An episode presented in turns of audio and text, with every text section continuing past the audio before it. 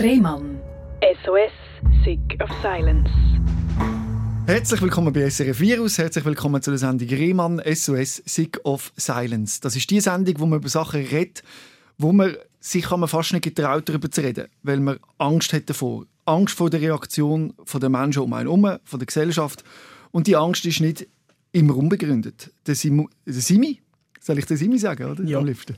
Der Simi sitzt mir gerade gegenüber und der hat das erfahren quasi, dass er äh, im jungen Alter gemobbt worden ist, aber gemacht worden ist, weil er so war, wie er ist. Kann man das so sagen, oder? Ja, schon.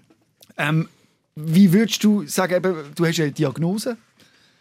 Ähm, wie ist die? Kannst du mal erzählen, was bei dir so diagnostiziert worden ist? Also bei mir ist diagnostiziert worden, dass ich LRS habe. Das bedeutet was? Das ist ein Lernrechtschreib. Also ich schreibe mit Fehlern drin, aber andere Leute verstehen es nicht, aber ich kann es komplett vorlesen. Also es ist wie ein eine Keimschrift, kann man so sagen. So eine Form von vielleicht auch Legasthenie? Ja. Vielleicht im weitesten Sinn, ja. LRS heißt das. ja. Und dann habe ich noch eine Lernbehinderung. Mhm. Und dort ist halt so, ich habe dreimal in meinem Leben können mal rechnen und ich habe das nicht mehr, weil ja, irgendwie, ich kann mir das merken bis am Abend, dann gehe ich schlafen und am nächsten Tag weiß ich dann nicht mehr. Also, ich habe ein ziemlich kleines Gedächtnis und für mich ist es ziemlich schwer ähm, zu lernen Mhm. und aufzumachen und mich zu konzentrieren und ja, Und darum bist du auch in einer speziellen Schule, oder? Du bist in Lenzburg in die Heilpädagogische Schule. Ja, ich bin in die HPS gegangen in Lenzburg. Ähm, ich habe also zuerst drei Jahre Kinski gemacht, Mhm. Ähm, weil meine Kindergartenlehrerin gesagt hat, dass sie angeblich äh, behindert sei. Also ein Jahr länger Kinski als Ja. normal, weil normal wäre zwei, wäre zwei, ja. Nur weil ich anders war als die anderen Kinder. Und meine Mutter hat sich eigentlich mega eingesetzt, aber hat schlussendlich doch nicht gewonnen gegen den Kampf. Und dann bin ich in die HPS gekommen, also in die Heilpädagogische Schule. Und ich bin dort mega abgemacht worden. Vor allem in meiner Freizeit hat es dann oft geheißen, ey, schau mal, dort kommt der Behinderte von der Behindertenschule und so. Mhm. Und das hat mich ziemlich verletzt. Das glaube ich. Und ich glaube, es ist so wichtig, dass du da davon heute erzählst, weil ich glaube, vielen ist gar nicht bewusst, was sie machen. Und Kinder sind zum Teil so brutal, oder? Ja, das Schlimmste ist auch, Eltern von unserem Quartier haben in ihren Kindern das Verbot gegeben, mit mir zu spielen, nur weil ich in eine heilpädagogische Schule gegangen bin. Und das habe ich wirklich schlimm gefunden. Also, weil sie das Gefühl haben, wenn sie mit dir spielen, dann was? Dann stecke ich die an oder so. Weiß auch nicht. Ja. Aber eben, wenn ich dich sehe, du bist ein fröhlicher, aufgestellter, äh, sympathischer Mensch, oder? ja. Und trotzdem äh, hat man sich über dich lustig gemacht in dieser Zeit. Ja, also in dieser Zeit hat es mich eigentlich vor allem ziemlich abgezogen. Mhm. Aber heute sage ich, pff, also mich interessiert es eigentlich gar nicht, was die Leute über mich denken. Ich bin so, wie ich bin und ich finde, man sollte jeden Mensch so akzeptieren, wie er ist. Ein Mensch ist für mich ein Mensch, ob er kann laufen oder nicht, ob er im Rollstuhl ist oder nicht, ob er eine Behinderung hat oder eine eben Einschränkung hat oder nicht. Ein Mensch ist ein Mensch. Die Erkenntnis ist großartig und das, das, hat aber einen Weg gebraucht. Also, du hast auch eine Phase gehabt, wo du verzweifelt bist, oder? Ja, ich hatte äh, viele Phasen, gehabt, wo ich verzweifelt war. Ich habe mich mehrmals versucht, das Leben zu nehmen. Ich habe mehrere Abschiedsbriefe geschrieben. Und einfach nur wollte gehen, weil ich es einfach satt hatte. Und vor allem, wo halt nachher noch meine Mutter gestorben ist, wo eigentlich sozusagen die Stärke für mich war in meinem Leben, wo mich immer vom Boden aufgenommen hat, Mhm. ist es dann noch schwieriger geworden, ähm, mit dem dranbleiben. Mhm. Aber heute kann ich sagen, heute bin ich jetzt ziemlich mega gut dran. Ich habe das Klavierspielen für mich gefunden und ich kann einfach über meine Gefühle spielen und ich fühle mich einfach tausendmal besser als vorher. Wahnsinn. Großartig, dass du das entdeckt hast. Wer hat dir geholfen, die Stärke zu finden? Weil, wie wir vorher gehört haben, da gehen wir vielleicht nachher noch mehr drauf ein, kommst du von einer wirklich ganz großen Verzweiflung, oder? Und hast wirklich die schwere Stütze verloren, deine Mutter, dann später noch dein Hund, wo dir ganz viel bedeutet hat, wo eingeschläfert worden ist. Das ist ja eigentlich alles weggebrochen, oder? Und jetzt bist du wirklich wieder an einem Punkt von der Stärke, wo du wahrscheinlich selber nicht gedacht hast, dass du dir wieder ankommst. Nein, also wenn ich zurückschaue, hätte ich nicht gedacht, dass ich heute noch da bin mit dir. Ähm, die Stärke, mir eigentlich zurückzuholen, hat mir eigentlich mega viele Therapeuten geholfen. Ähm, psychiatrische Spitex ist heimgekommen. Ich bin zur Psychologin, zur Psychiater, zu meiner Beiständin reden. Ich habe mit anderen Psychologen geredet, mit mehreren Ärzten.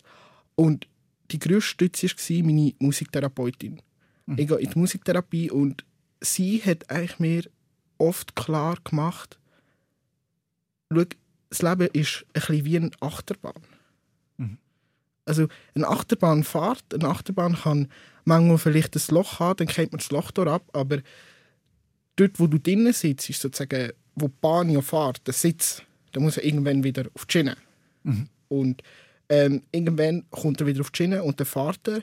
Vielleicht geht es manchmal wieder ein bisschen runter und manchmal wieder ein bisschen rauf. Aber ähm, die Achterbahn fährt eigentlich immer. Vielleicht kennt man mal eben in ein Loch oder es geht ein bisschen mehr runter, aber das Leben ist ein bisschen wie eine Achterbahn. Und die fahrt einfach. Ja. Und du sitzt drin. Hast du eine drin. Kontrolle über die Fahrt von der Achterbahn? Ähm, nicht immer. Also manchmal gibt es auch wieder Phasen, wo ich ein bisschen runtergehe im Leben. Aber ich finde, man darf manchmal brüllen. Man muss einfach manchmal brüllen. Jeder Mensch hat Zeiten im Leben, wo es ihm besser geht und Zeiten, wo es ihm schlechter geht. Aber die Hauptsache ist, dass man sich Hilfe holt und nicht allein ist. Und dass man auch... Ich habe auch Schreiben für mich entdeckt. Ich schreibe ein Buch über das Leben. Tr- Trotz deiner äh, Schwäche im Schreiben, schreibst Ja. du auf deiner, deiner Art, wie du schreibst? ja, ein Buch und nachher lasse ich es korrigieren, dass natürlich alle verstehen.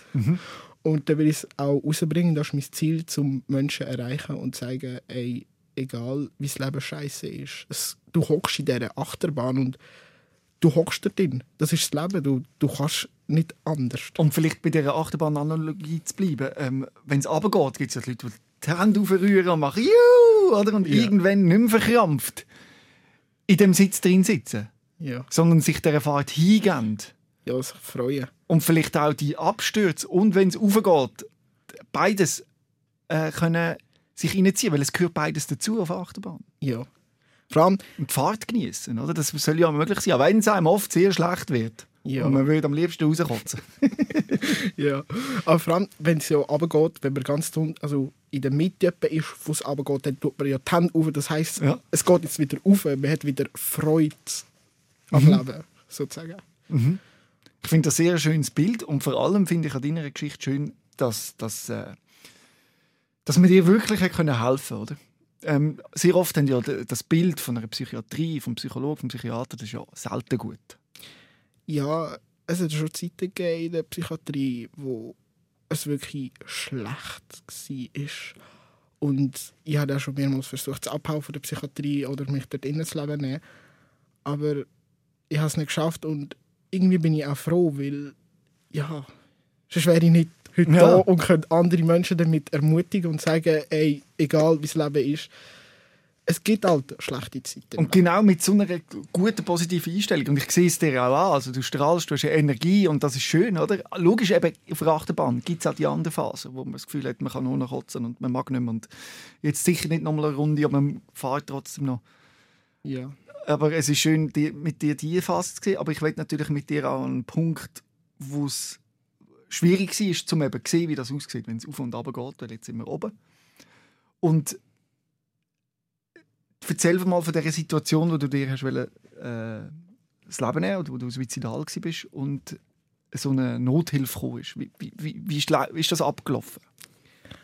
Also, eigentlich habe ich mein Leben zu verdanken an einen Lehrer. Also an einen Kurslehrer. Ähm, ich hatte damals eine Freundin, gehabt, habe mit ihr Schluss gemacht, weil ich mir das Leben nehmen Und der ist nachher in die Schule gekommen und hat darüber natürlich vorher erfahren. In Von deiner Freundin damaligen? ähm, nein, erzählt? er hat mir angerufen und gesagt, wieso ich mit ihr Schluss gemacht habe. Ihr Ja. geht es nicht so gut. Und hat sich mega Sorgen um mich gemacht. Und wenn er nicht in die Schule gekommen wäre, dann wäre ich wirklich nach der Schule weg gewesen. Hättest du das Leben genommen. Und das zeigt auch, wie wichtig ist, dass man sich, also einmischt, ja, Anführungs- und Schlusszeichen, dass man sich darum kümmert, wenn man irgendwo sieht oder spürt, dass etwas schräg läuft, dass man es anspricht und nicht einfach wegschaut. ja, auch wenn es vor allem an einer Kollegin oder an einem Kollegen oder jemandem schlecht geht, dass man sagt, ja, ich lüte dir an oder ich komme kurz zu dir vorbei, dann können wir kurz reden. Oder einfach mit der Person schreibt, dass die Person nicht sich allein fühlt. Also ich habe mich nie allein gefühlt, aber dass man wieder Kontakt zu der Person hat, dass man sich sicher ist, dass sie sich nicht macht. Und falls man sich nicht sicher ist, tut man lieber zweimal äh, die Polizei informieren als einisch zu wenig und dann ist sie weg.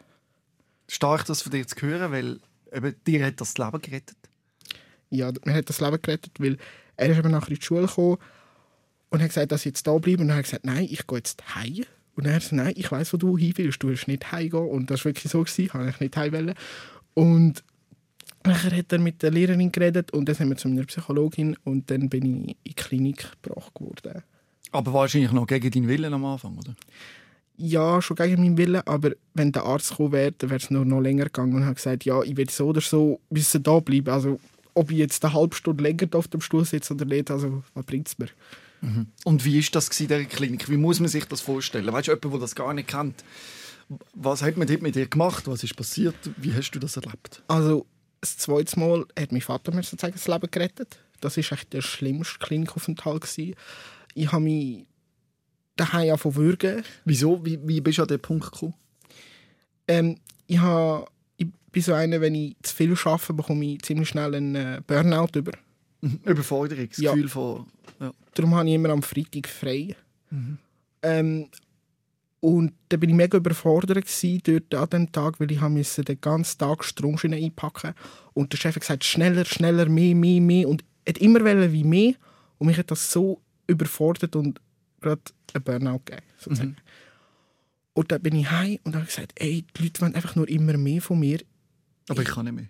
Ja, und das Leben ist einfach scheiße. Ich kann nicht mehr. Ich kann nicht mehr geben. Und jetzt will ich es einfach hier als Ende setzen. Habe mich dann angefangen würgen. Zum guten Glück ähm, haben wir dann fünf Minuten später eigentlich Nacht essen und dann hat mein Vater mich gerufen im Zimmer. Und mein Vater hat es selber nicht geschafft, ähm, das, äh, das T-Shirt wegnehmen von meinem Hals. Und ähm, dann ist mein Bruder gekommen und mein Vater ist die Polizei gekommen. Und dann bin ich auf den Polizeiposten gebracht worden und dann bin ich von dort äh, mit dem Krankenwagen FU, also Zwang, eingewiesen worden in die Klinik.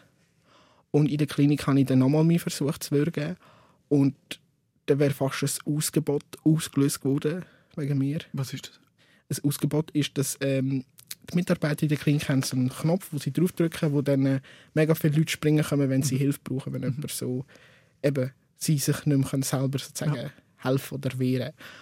Zum Glück ist gerade dort äh, in der geschlossenen Securitas mal. Also du hast dich gewehrt, du hast auch nicht eingewiesen werden, du hast dich, damit dich müssen fixieren oder wie muss ich das vorstellen? ähm, nein, ich bin in einem ISU-Zimmer gewesen. Mhm. Darum habe ich gerade vorher gesagt, wo ich da reingekommen bin, das sieht aus wie ein ISU-Zimmer. Wie sieht das ISO-Zimmer aus für die, die noch nie heim waren? Also es hat eine Tür, es hat dicke Türen. Wenn du Glück hast, eigentlich fast immer, hat es ein Loch in der Mitte, wo sie von außen auftun können. Und es ist so, Wie ein Loch in die Mitte. Also ein Loch in der Tür mit einem Fenster, so Ah. wie da. Okay, so Ja. wie da in diesem Raum, ja, im ISO-Zimmer. Und ähm, die Wände sind so aus, also so gipset. Ja. Und ähm, du hast so einen harten Block, wo du drauf schläfst. Aber das stelle ich mir schrecklich vor. Ja, es Wenn man in so einen Raum reinkommt, das hält die Wand, also eigentlich sollte man einem ja in der Psychiatrie helfen, dann kommt man in so einen Raum, isoliert, mit einem harten Block, was ist das? ja, also es ist schon weich, aber Ja, aber es ist ziemlich hart. Es ist so, Ja. ähm, wie du würdest auf eine Turnmatte drauf turnen und jetzt noch einen Block zum Sitzen Mm. und sonst hat es nichts mehr. Und wieso hat man dich dort eingesperrt? Ähm, weil ich mich selber verletzt habe, also Mm. versucht habe zu würgen. Also ist eigentlich gut gewesen, hat man das gemacht? Ja, aber gescheit war nicht, dass man mir das Badtuch ins Zimmer da hat, wo noch länger ist als ein T-Shirt und ich mich noch besser hätte können würgen. Das habe ich nicht verstanden und der ist wieder am, also zwei Tage, drei Tage später ist das gewesen, habe einfach wieder den Zwang dazu gehabt, mich zu würgen, einfach ein Ende zu setzen, weil ich bin dort eingespielt gewesen, ich habe nicht mein Fenster allein abmachen, ich habe nicht können das Licht allein anlassen, ich einfach nichts können. Nicht. Einfach wirklich nichts. Und ja, ich bin halt so ein Mensch, ich brauche halt, wenn ich krank bin, ein bisschen Unterhaltung oder so. Und ein Buch lesen ist halt nicht für jeden etwas. Ich halt oft dann an meinem Buch weitergeschrieben. Das habe ich dafür einen Notizblock und einen Kugelschreiber. Aber nach dem Vorfall hat eben Securitas mal dann, äh, in dieser Betreuung geholfen, mir das äh, T-Shirt wegnehmen. Mhm. Und nachher habe ich eine Brenndecke bekommen, oder so, also so eine dickere Decke zum Schlafen, wo ich mich nicht würgen konnte. Und ich habe 24 Betreuung gehabt. und das ist wirklich schrecklich. Wieso? Ja, die Person kommt mit aufs WC, die begleitet, also das ist so wie eine Person, die neben dir 24 läuft. Du musst dir vorstellen, du gehst jetzt da raus und die ganze Zeit ist eine Person neben dir, du gehst schlafen, die ganze Zeit ist eine Person neben dir 24 Stunden lang. Aber das war nötig, oder? Ja, es ist schon nötig aber ich dachte so, wie, wie sollte man irgendetwas vom WC machen? Mhm, mhm. Ist die Person einigermaßen cool gewesen? Ja, mit dir geredet oder ist die einfach so ein stiller Begleiter? Oder? Es kommt darauf an, ich habe schon mehrere 24 Betreuung gehabt. Es gibt die einen, das sind oft äh, Leute temporär, die daheim warten auf einen Anruf. Es gibt die einen, die ein bisschen so sagen, ja, wenn wir zusammen Spiele machen, so eher so ein bisschen die Freudigen. Oder es gibt einfach die, die dort mit einem Buch in der Hand sind und dir einfach zuschauen, wie du schläfst oder wie du im Zimmer bist. Und Mhm. So. Klar, wenn du fragst, ja, darf ich Spiele machen oder so. Aber wie sieht halt an den Leuten an, wer so eher so kannst reden oder etwas machen und wer eher so, die Person ist so, ja, wenn ich halt muss, dann mache ich es, aber sonst nicht. Mhm. Mhm. Dass wir das nochmal mit dem Würgen, oder? Das können nachvollziehen. Hast du das wollen, also von dir aus, hast du gesagt, ich will mir jetzt Leben nehmen, oder ist das irgendwie, muss man sich das vorstellen, wie eine Stimme im Kopf, die gesagt hat, du musst das machen? Ist das fremdbestimmt gewesen, oder? Wie kann man das nachvollziehen? Das ist ja immer wieder aufgekommen, oder, der Wunsch. Ja, also in dieser Zeit ähm, habe ich so nicht Stimmen im Sagen, Stimmen in Gedanken gehabt, die ich nicht kennt habe. Also, also eine Gedankenstimme sozusagen, Mhm. wo man gesagt hat, ja, du musst das machen. Oder Was, haben die, was hat denn der Gedanke so gesagt? ja, beispielsweise, ja, du musst dich würgen. Oder wenn ich draußen war, Und hast du das dann auch eigentlich nicht wollen, oder? Ich habe mich lange dagegen gewehrt, aber Mhm, gegen den Gedanken? es ist, wenn so eine halbe Stunde die ganze Zeit so kommt, ja, du musst dich würgen, du musst dich würgen, du musst dich würgen. Dann irgendwann so, denkst du so, Mhm. Jetzt würge ich mich halt, ja. ja, dass du einfach mal ruhig bist, dann mache ich es einfach mal. Und der, wo ich es gemacht habe, hat immer gesagt, ja, noch fester und noch fester. Mm. Du bist gar noch nicht so fest dran. Und das hat mich nachher mega schockiert und das schockiert mich noch heute. Einfach so fremde Gedanken, die mich gestört hat. Weil das ist wie, jetzt irgendjemand könnte auf einmal von einem Handy aus dich einfach so steuern. Mhm. Das ist einfach wirklich, es fühlt sich komisch an und du bist einfach schockiert. Ja. Und ja. Wie ist der Gedanke leiser geworden? Oder, hast du den noch? Kommt der einmal noch? Nein, zum Glück seit dem Medikament nicht mehr. Sehr gut, ja. Aber wenn du das jetzt absetzen kommt er wahrscheinlich wieder. Ja? Also das Ding ist, das wenn ich es einen Tag vergesse, nee, merke ich schon ein bisschen, ähm, die bösen Gedanken wieder zu kommen. Mhm. Ich habe es äh, bis jetzt einiges vergessen nee. und das hat schon ausgewirkt, dass ich ein bisschen böse Gedanken kann und nicht so gut gelungen bin und ziemlich... Was sind böse Gedanken, dass wir so ein Bild machen Ja, die Gedanken sagen halt auch oft, ja, die alle Leute wollen etwas Böses, äh, pass auf. Oder oft im Dunkeln, ja, der will die ähm, vergewaltigen, der will die ermorden, der will die aufessen. So wirklich so wie Filmgedanken. Einfach Sachen, die nur eigentlich im Film passieren. Mhm. So. Und eben auch die Würgedanken. Gedanken und dich selber etwas antun oder äh, das abhauen oder der Mensch ist schlecht. Mhm. Einfach nur alles so schlecht und eigentlich positiv denken, egal was passiert. Meinst du, hat das einen Einfluss gehabt, ganz früh, wo du klein warst, eben, wo das die Leute sich, dich so gemieden haben, dass niemand will mit dir spielen dass man das Gefühl hat, der, ist, eben, der hat eine Behinderung, mit dem wollen wir nichts zu tun haben. Hast du das Gefühl, das ist aus dem rausgewachsen oder weißt du nicht, ob das irgendeinen Zusammenhang Nein, hat? ich habe ja dort Ritalin genommen, Mhm. Aber nicht lang und ich denke, das ist nicht von dem. Es hat eher mit dem zu tun, dass ich nachher einfach so meine Mutter verloren habe. Mhm. Dort, ist, wo deine Mutter gestorben ist, sind die Gedanken gekommen. Ich hatte sie schon vorher, gehabt, wo ich gemobbt geworden bin, Mhm. aber die Gedanken, dass mir wirklich etwas antun und ich es auch umsetzen tue, ist eigentlich erst gekommen, wo meine Mutter gestorben ist, weil meine Mutter war immer die, die mich davon aufgehalten hat und mich wie gestärkt hat. Mhm. Wenn ich sozusagen mit meiner Mutter geredet habe, ist das für mich wie ich einen Powerdrink würde trinken. Mhm. So, da bin ich richtig, also wie ein Kaffee am Morgen, bin ich richtig aufgestellt. Ja. Und äh, das habe ich halt dann nicht mehr gehabt. Mhm. Und danach ist mir halt der Hund mega wichtig geworden. Mhm. Und dann hat man müssen den Hund einschlafen. Mhm. Und das ist wirklich für mich schlimm gewesen, weil der Hund ist für mich wie ein, wie ein zweites Mami gewesen. Der Hund hat genau gemerkt, wenn es mir nicht gut gegangen ist. Mhm. Ich habe dem Hund einfach alles können sagen und heutzutage kannst du halt fast niemandem mehr vertrauen. Mhm. Und der Hund hat es einfach niemandem gesagt und er ist immer für mich da gewesen. Mhm. Und das, ähm, Und der hätte dich auch genau wie du bist. ja, und das hat mich dann noch mehr verletzt, wo dann der Hund nicht müssen einschlafen. Ich Ja. habe dann wirklich geschrauen von Brüllen. Ich Ja. habe nicht mehr brüllt, ich habe geschrauen. Ja. Wie ich irgendwie jemand mich würd in echt aufschneiden oder so. Mhm. Also, wenn ich wach bin. Mhm. So habe ich geschrauen, weil es einfach so weh da hat. Mhm. Ja. Trauer ist auch etwas, oder, wo dich äh, begleitet hat. Ver Verarbeitung von so, von so un unwahrscheinlich starkem Schmerz. Oder wenn die Mutter stirbt, wenn der geliebte Hund stirbt. Wer hat dir da geholfen? Oder was hat dir da dabei geholfen? Weil äh, an dem verzweifeln ja viele Menschen. Oder? ja, mir hat vor allem äh, lesen geholfen, also von anderen Leuten ihre Geschichten zu lesen oder Mhm. jetzt zu hören, wie ein Podcast. Mhm. Oder darüber zu schreiben hat mir vor allem geholfen und eben so es anderen Leuten erzählen, weil wenn ich jemandem kann helfen kann, so, wenn es jemandem nicht gut geht und ich dieser Person nachher kann helfen und dieser Person es wieder gut geht, das motiviert mich und das gibt mir Stärke, weil ich habe gesagt, wow, ich habe mit dieser Geschichte eigentlich anderen geholfen. Klar, es ist schade, dass meine Mutter gestorben ist oder so. Mhm. Also da zweifle ich nicht dran, aber ich sage, jeder Mensch geht, klar nicht so jung, aber ich kann jetzt das Beste daraus machen und mega viele Leute, also mein Ziel ist, mega viele Leute zu erreichen mit dem und denen zeigen, ja, das Leben geht weiter und die jetzt ermutigen und so Mhm. kann ich vielleicht Leben retten.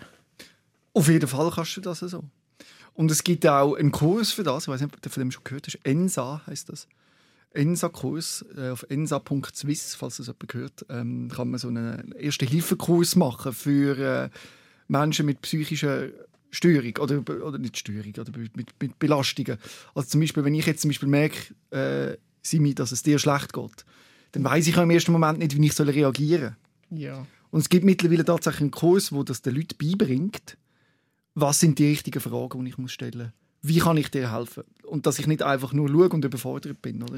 Und ich glaube, das ist wichtig, dass man das macht. Ja, also ich tue oft auch die Leute weiterweisen an 147, Mhm. Proventute. Ja. Viele Leute Das haben sind die jungen Leute, oder? ja, viele Leute haben halt ein, ein schlechtes Bild oder schlechte Erfahrungen dort gemacht. Ähm, ich finde, ich habe eine schlechte Erfahrung gemacht, wo ich müssen 40 Minuten lang am Telefon warten, heulend, bis ich mit einer Fachperson reden konnte, Oh. am 11 Uhr am Oben. Und dann denke ich mir auch so, ja, und dann hat die gesagt, ja, sie, Entschuldigung, ich bin heute alt allein. Und dann frage ich mich auch so, wieso macht man denn so eine Hotline, wenn man äh, ja, nicht die Leute dazu hat? Wieso gibt man so wenig Geld aus für psychische Gesundheit vom Bund zum Beispiel? Das ist jetzt etwas, was ich natürlich darauf sage. Es ist ein wirklich ein grosses politisches Anliegen und es ist einfach zu wenig Geld, um damit genug Leute in diesen Zentralen hocken. Und mit dem kann man Leben retten und das ist wirklich auch ein Anliegen. Das, also logisch, alle wollen mehr, oder? aber es ist wirklich ein Problem. ja, du musst dir also vorstellen, eine Person für die ganz Jugendlichen, die in der Schweiz leben, das ist... Kann nie nicht sein. Nein. Nein. Und logisch, eben, es gibt auch Notfallpsychologen und weiss nicht was, die dann, wo dann Ja. einschreiten. Oder? PDAG hat also Ja. eine Nummer. Das hast du auch schon erlebt. Ja. Wie war das? Gewesen? Also wie dort äh, zu anrufen. Nein, wo zu jemandem gekommen ist. Oder ist mal jemand bei dir gekommen, wo du eben so eine würdige Episode hast? Ja, eben dort, wo die Polizei gekommen ist. Ja. Und die haben mich das dritte, das vierte Höch müssen haben und mir das T-Shirt wegnehmen, weil ich so wie verkrampft war, bin. Ich konnte Ja. nicht mehr loslassen. Weil die Stimme. Die Stimme war fester als Mhm. mein Wille.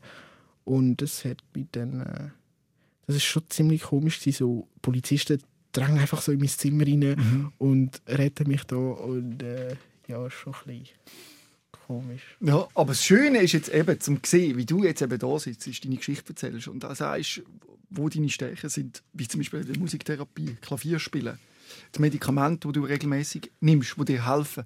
Was sind sonst noch die Punkte, wo ein Mensch, der jetzt den Podcast hört, weißt, wo man ein Punkt ist, wo, noch, wo das Gefühl hat, ich schaffe das nie. Ja, schaut, ihr seid nicht alleine. Ihr müsst doch Hilfe holen, weil allein schaffe ich es auch nicht. Allein kann ich jetzt auch nicht einen riesen Schrank aufstellen, weil wenn ich beide Türen muss gleichzeitig haben wer bohrt denn? Dann brauche ich auch Hilfe. Und Hilfe holen ist etwas völlig Normales. Man muss sich nicht schämen, weil jede Person braucht in ihrem Leben Hilfe. Und jeder hat einen Rucksack. Der eine hat vielleicht mehr Steine drin und der andere weniger. Aber die Hauptsache ist, dass ihr euch Hilfe holt, bevor es zu spät ist und ihr müsst euch auch nicht schämen dafür oder irgendetwas. Holt euch einfach vor allem Hilfe. Und vor allem, wenn ihr in der Schule gemobbt, wo, äh, gemobbt werden, dann geht zum Schulsozialarbeiter oder zum Schulleiter und sagt ihnen das, weil ich bin auch momentan dran, mehrere Schulen zu anschreiben und fragen, ob sie könnten regelmäßig mit den Schülern das Thema Mobbing durchnehmen. Jedes Jahr anfangs Sommerferien, weil ich finde das so wichtig, weil es gibt mehrere Suizidfälle in der Schweiz an Mobbing und die Schweiz ist etwas vom Höchsten von Europa. Und das finde ich wirklich schlimm. Das geht mir genau gleich. Ich finde das sehr schlimm. Vor allem habe ich immer wieder Gespräche in, der, in dem Podcast, wo Menschen mir berichten, wie schrecklich sie gemobbt werden und dass sie unter dem jahrelang noch leiden. Und die Leute, die sagen, ja, in der Schule und so, sind ja nur Kinder. Und das geht ja dann wieder vorbei. Das ist ein völlig falsches Bild. Das ist etwas, wo ein Mensch belastet, wahrscheinlich das Leben lang. Ja. Und wenn man das noch genauer will, wenn man die Leute, die immer auf Zahlen gehen, der kostet dann auch der Gesellschaft das Leben lang. Der braucht Unterstützung, der braucht Medikamente, der kann wahrscheinlich nicht richtig in die Arbeitswelt eingeführt werden und so weiter.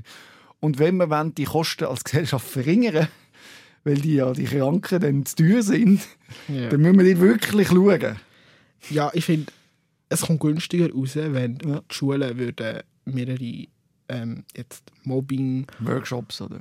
so die Workshops an der Schule machen, als nachher schlussendlich die Krankenkasse muss dann alle Medikamente zahlen für denen. Genau. Das Fachwort heisst Prävention. Oder? Man muss vorher ansetzen, bevor das Haus brennt. Ja. Muss man schon schauen. Nicht erst, wenn alles schon in Flammen steht, ja, jetzt müssen wir schauen, dass wir da etwas können löschen können. Und das ist tatsächlich das Problem. Und man hört es von dir. Und, ja, und das Schlimmste ist halt, an jeder Schule äh, werden Leute gemobbt. Also, Mhm. Man kann nicht sagen, ja, an dieser Schule wird niemand gemobbt. Es gibt in Deutschland ähm, einen, der im deutschen Fernsehen ist. Und der geht wirklich an die Schule und stellt alle Schüler in einen Raum.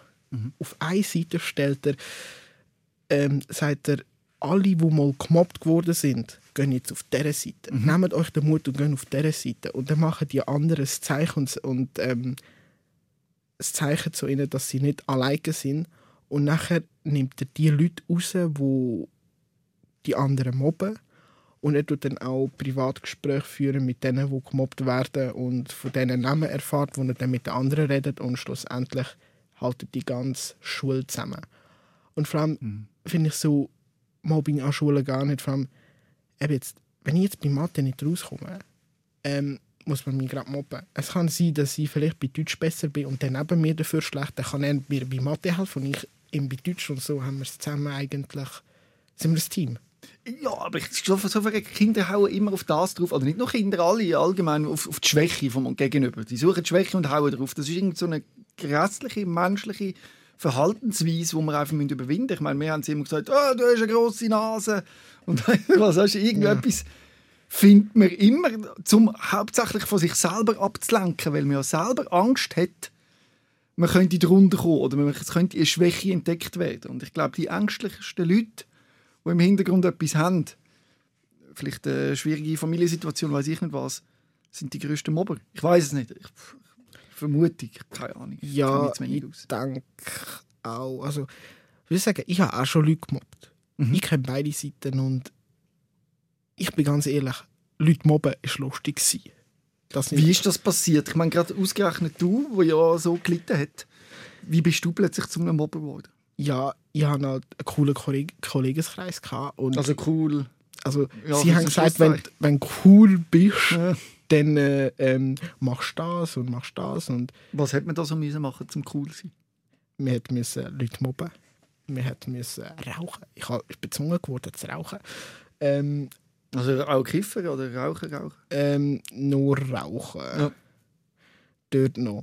Mhm. Ähm, wir müssen alte Leute auslachen und so. Und ich bereue es heute, dass ich das Sport habe. Das nicht einfach seit Anfang an, wo ich am Anfang reingekommen bin und gesagt habe, ey, das sind einfach so dreckige Leute. Aber dort bin ich halt noch jung, da habe ich halt noch nicht viel verstanden. Und darum sollte man die Kinder und Jugendlichen in der Schule aufklären über das. Ich finde richtig cool, dass du das auch so erzählst und zugibst, dass du das so erlebt hast. Die Dynamik in dieser Gruppe, hat es dort einen gegeben, wo das, wo man, wo das ein bisschen angeführt hat? Ja, es hat schon so wie ein, sozusagen, der Chef von der Gang sozusagen gehabt. Mhm. Und dem hat man gefallen. Und den haben natürlich alle cool gefunden. Und wenn du halt mit dem hast wollen sein, dann hast du halt müssen da machen, was er sagt. Und was ist das? Kenn, also kennst du den noch? Oder was ist das für ein Mensch? Weißt wenn man so, ich will jetzt nicht das Profil erstellen, aber dass man so Ja. weiß, was ist denn das für ein Mensch gewesen? Ja, das ist ähm, einer, der es daheim ziemlich schwer hatte. Mhm. Sehr früh hat angefangen rauchen, angefangen trinken, angefangen Drogen konsumieren. Und ich denke, aus dem Grund hat er sozusagen ist bei ihm dann so entstanden, wie es dann war. Man hätte ihm eigentlich helfen oder? Man hätte es müssen sehen. Und vielleicht ist es einmal so, ich erlebe das oft, dass es offensichtlich ist in einer Schulklasse, dass einer ein Problem hat, dass einer ein Schwieriger ist. Und oftmals, statt dem zu helfen, geht man mit Bestrafung und sagt, das, das, das, das Ja. weiss nicht was, anstatt wirklich reinzugehen und eine Lösung zu finden. Ja, an meiner Schule habe ich halt dann äh, ziemlich wenig oder fast nie Aufski gemacht. Mhm. Und ich kenne Kollegen, die haben es daheim halt nicht schwer, die werden daheim zusammengeschlagen und angeschrien und alles und getrauen sich halt nicht an die Öffentlichkeit mit dem. Mhm. Und dann machen sie halt die Aufski nicht, weil sie halt einfach so viel Energie für das brauchen und einfach die Energie im Weinen reinstecken. Und das finde ich noch gut, wenn man weint, weil wenn du weinen musst, dann wein einfach los, egal wo du bist. Ich habe letztes Mal auch voll im Zug von weinen. Aber der Lehrer bestraft dann, dass man die Aufzüge nicht gemacht hat, Ja. anstatt zu begreifen, wieso er die Aufzüge nicht gemacht hat. Kann Ja. das sein? Ich finde, ein Lehrer, der sich nachher anstatt bestrafen sagt, schau, wenn du willst, dass du nicht die Aufzüge gemacht hast, bleibst du fünf Minuten in der Pause da. Und nachher mit dem Kind versucht, klar ist das nicht die Aufgabe vom Lehrer, aber ein guter Lehrer macht das. Vielleicht ist es doch die Aufgabe. ähm, intensives Gespräch suchen und klar, das Kind sagt nicht, ja, meine, meine Mami schlägt mich oder meine Eltern schreien mich an, aber es irgendwie auf eine Art herausfinden. Es ist eben auch unglaublich schwierig, eben das herauszufinden, weil man keine Verbündete. Das Kind will nicht, dass es auskommt. Oder? Oder einfach mal heim vorbeigehen. Einfach Genau, so und die verstecken es natürlich auch alle. Oder? Und das ist dann auch viel schwierig. Oder? Zum Beispiel auch Cresp hat es so schwierig, wo er so Fälle lösen oder? Weil die sind alle dagegen. Oder? Die, niemand will, dass jemand in die Familie kommt und das Kind sagt, es ist nichts und so. Und es ist ein ganz schwieriges Spannungsfeld. Und darum schauen auch viele weg. Weil der Lehrer denkt, komm, ich frage lieber nicht nach. Weil auf die Probleme kann ich verzichten. Das Ja. schlimm, oder? Weil ich glaube, es gibt auch viele Lehrer, die sagen, ja, komm, ich mache es lieber nicht, weil das gibt so viel Stress. Genau. Ich bin schon im Stress, die Lehrer sind immer im Stress, dann Genau. gibt es noch mehr Stress.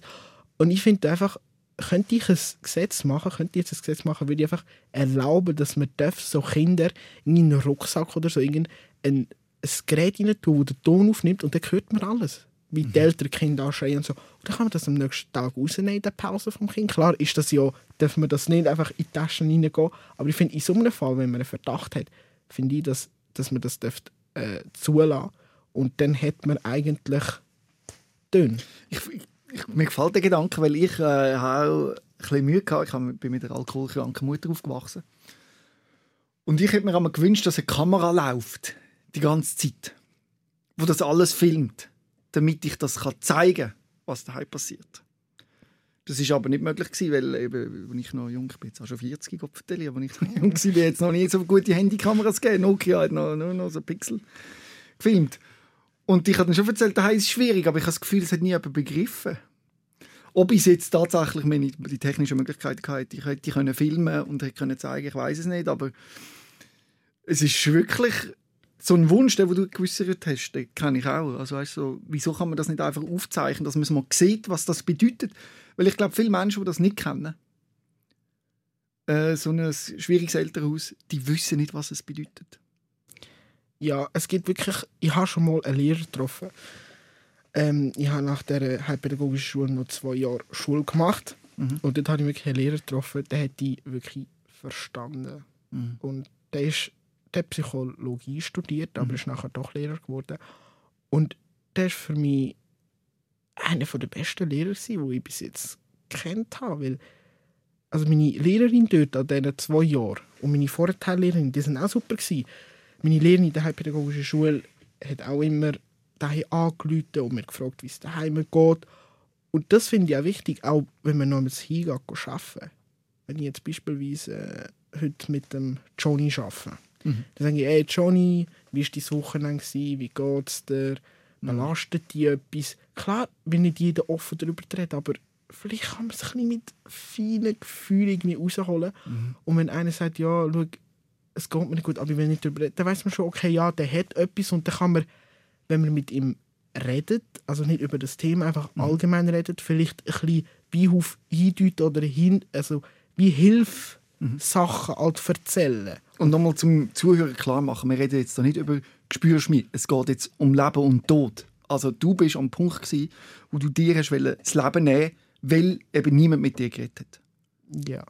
Also, Also weil man das nicht können auffangen ich bin schon zur Psychologin gegangen, aber ich habe mich in diesem Moment einfach von niemandem verstanden gefühlt, weil Genau, aber ich finde wichtig, dass man begreift, dass das Leben retten kann. Dass wenn man sieht, dass jemandem es vielleicht nicht so gut geht und so, dass man das anspricht und probiert zu lösen. Eben. Also Ja. zu lösen, nicht, dass man die ganze Verantwortung muss übernehmen muss. Ein Lösen ist schon, wenn man sagt, du, äh, hast du dir schon mal überlegt, dir das Leben zu nehmen? Die Frage stellen, ja, sich das getrauen. Oder auch wenn jetzt jemand schreibt, ja, mir geht es nicht gut, ich will sterben, dann lädt man lieber an der Polizei an oder macht irgendwie, wenn man weiß, wo die Person in die Schule geht, eine Meldung an der Schulpflege, also nicht Schulpflege, äh, wie heißt das? Äh, Im Rektorat oder wo immer. ja, einfach irgendwo an der Schule, Mhm. wo sie dann auch vielleicht während der Schulzeit mit ihr können reden und darüber äh, diskutieren und so, anstatt es nachher zu spät ist. Mhm. Ich finde jetzt, ähm, im Aargau hat sich ja auch eine, eine 13-Jährige, ähm, weil sie übers Handy gemobbt wurde von Schülern, das Leben genommen. Mhm. Selina, ich weiß nicht, ob Ja, du das ist ein bekannter. Fall, ja. In Spreitenbach, glaube ich. Ja, und ich habe sie nicht kennt, aber ich denke mir so, ja, das, wie soll ich sagen, das kann jedem passieren. Mhm. Und das darf nicht passieren. Das darf einfach nicht passieren. Und darum müssen wir einfach gegenseitig auf uns schauen. Wir müssen nicht einfach geizig sein und sagen, ja, mir geht es nicht gut. Das ist die Hauptsache. Wir sollten einfach an Schulkollegen oder an Leute, die man im Gang trifft, ja, guten Morgen, wie geht es dir heute? Hast du gut geschlafen? Belastet dich etwas oder so? Oder wenn man mit denen ein bisschen allein ist, ein bisschen intensiver, eben, wie du vorher gesagt hast, fragen, ja, ey, hast du schon mal Gedanken gemacht über das Leben, das Leben nehmen oder dich selber verletzen oder so etwas? man muss das nicht nur auf die Schule verorten, sondern man kann das auch auf die ganze Gesellschaft, die, überall hin machen. Weißt? Nicht nur in der Schule, sondern überall, wenn man Ja. etwas sieht. Dass es einem schlecht geht. Und manchmal ist es ja so offensichtlich und man macht nichts. Ja, auch im Zug. Ich finde es mega schade. Heute die meisten Leute im Zug, klar, ich tue auch ab und zu Musik lassen mit Kopfhörer, aber ich habe immer nur eine drin, falls jemand mich anspricht, dann rede ich mit der. Ich finde es einfach schade, man hockt in den Zug rein und das ist nicht mehr wie früher. Ich habe von mega vielen Leuten gehört, ja, früher man im Zug gehockt, hat mit fremden Leuten angefangen zu reden und so. Aber heute hat jeder einfach seine Kopfhörer oder schaut auf sein Handy und fertig ist. Ja. Und das finde ich einfach schade. Genau, man soll die Möglichkeiten wahrnehmen, aber trotzdem ist auch noch wichtig, dass man nicht jetzt das Gefühl hat, durch das Gespräch, man muss die Welt verändern. Oftmals langt ein Satz, eine Anerkennung, es, ich sehe dich, ich spüre deinen Schmerz, Ja. um eine Welt zu verändern. Also es geht nicht darum, wenn du siehst, ein Kind äh, wird äh, irgendwie gemobbt, dass du jetzt das löst, mit dem redest und in die Schule gehst und weiss nicht was und so, sondern einfach das Kind anschauen und, und den Schmerz respektieren, ist schon ein erster Schritt, der wichtig ist. Ja, oder einfach kurz, wenn man weiß, wo es in die Schule geht, einfach kurz ein Mail machen an Schulleiter. Und Das ist natürlich schon wieder ein Schritt weiter, aber auch das ja, wäre natürlich gut. Aber Das es, das man muss vielleicht im Kleinen anfangen, weißt? Für viele ist Ja. schon das Anschauen und ansprechen und sagen, hey, das ist nicht richtig, Oder einfach ist schon, schon viel. das Kind fragen, wo es hin muss Mhm. und dann einfach, ähm, wenn es den gleichen Weg muss gehen oder so, ähm, mitlaufen oder einfach sagen, ja, ich würde dir empfehlen, jetzt heimgehen und ich wünsche dir noch einen schönen Abend und schön, dass es dich gibt. Das langt Ja. schon. Dass man auch das Weltbild nicht hat, dass man wirklich allein ist, verlassen und niemand interessiert sich für einen, oder? Ja, nur schon so, ähm, wenn ich aussteige vom Zug, dann äh, einen schönen Tag oder so wünschen. Das macht schon das Lächeln in den Leuten heutzutage. Dann denken sie, wenn jetzt jemand traurig ist und ich nur sage, ja, sie haben einen schönen Tag, dann denken die, wow, jemand wünscht mir einen schönen Tag, so, jemand respektiert mich. So. Und ich glaube, das ist viel wertvoller, als sich das die meisten Menschen bewusst sind. Und wenn wir jetzt etwas geschafft haben mit dem Podcast, dann vielleicht, um euch das wieder in den Kopf hineinzubringen oder daran zu erinnern, sind lieb miteinander, schauen aufeinander, machen einander Kompliment, unterstützen einander. Schauen an und schauen nicht weg. Ja, und jeder Mensch ist so schön, wie er ist. Und ein Mensch ist ein Mensch, egal wie er aussieht, egal ob er kann laufen oder nicht. Danke vielmals für das tolle Gespräch, Simi. Bitte, gern geschehen. Rehmann. SOS, Sick of Silence. Jeden Dienstag vom 6. bis am 7. auf SRF Virus. Und online als Podcast und Video 24-7 auf srfvirus.ch.